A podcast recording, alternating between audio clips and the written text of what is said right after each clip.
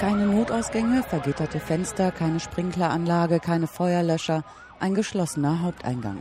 15 Stunden brauchen die Feuerwehrmänner, um die Flammen zu löschen.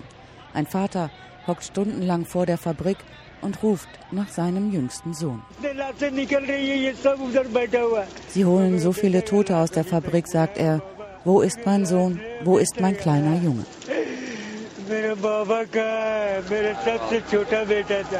Für mehr als 250 Menschen ist die Fabrik Ali Enterprises zur Todeshölle geworden.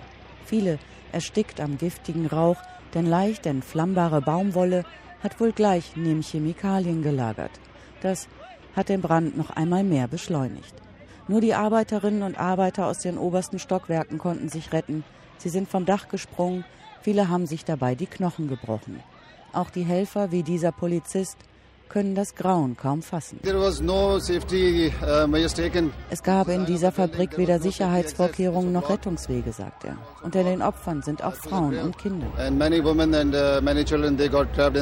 es war der größte Industrieunfall in der Geschichte Pakistans. Erst einige Tage später kommt heraus, Ali Enterprises hat vor allem für den europäischen Markt geliefert.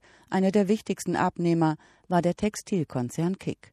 So wurde die internationale Aufmerksamkeit auf die Tragödie größer und damit einhergehend auch der Druck auf Pakistan.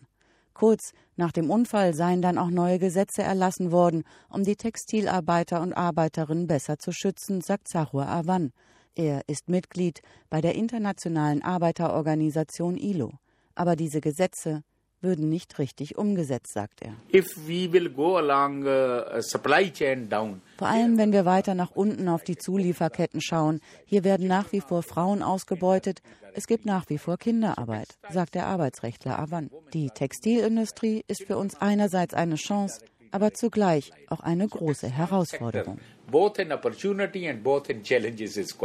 Abgesehen von der Landwirtschaft arbeiten die meisten Menschen in Pakistan für die Textilbranche. Sie bauen Baumwolle an, nähen Kleidung und Lederfußbälle, mit denen Kinder und Profis auf der ganzen Welt spielen.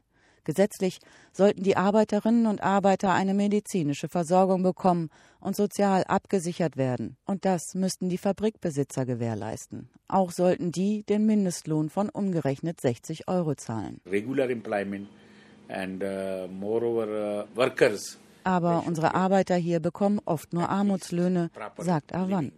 Mit dem Geld können die meisten nicht einmal überleben.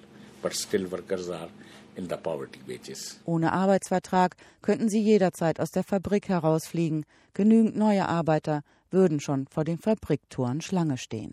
Die Angehörigen der Opfer von der Textiltragödie in Karachi sind immerhin Anfang dieses Jahres entschädigt worden. Die Firma Kick hat mehr als 5 Millionen Euro an die Hinterbliebenen gezahlt. Aber es gibt kein Gesetz, das Kick dazu gezwungen hätte.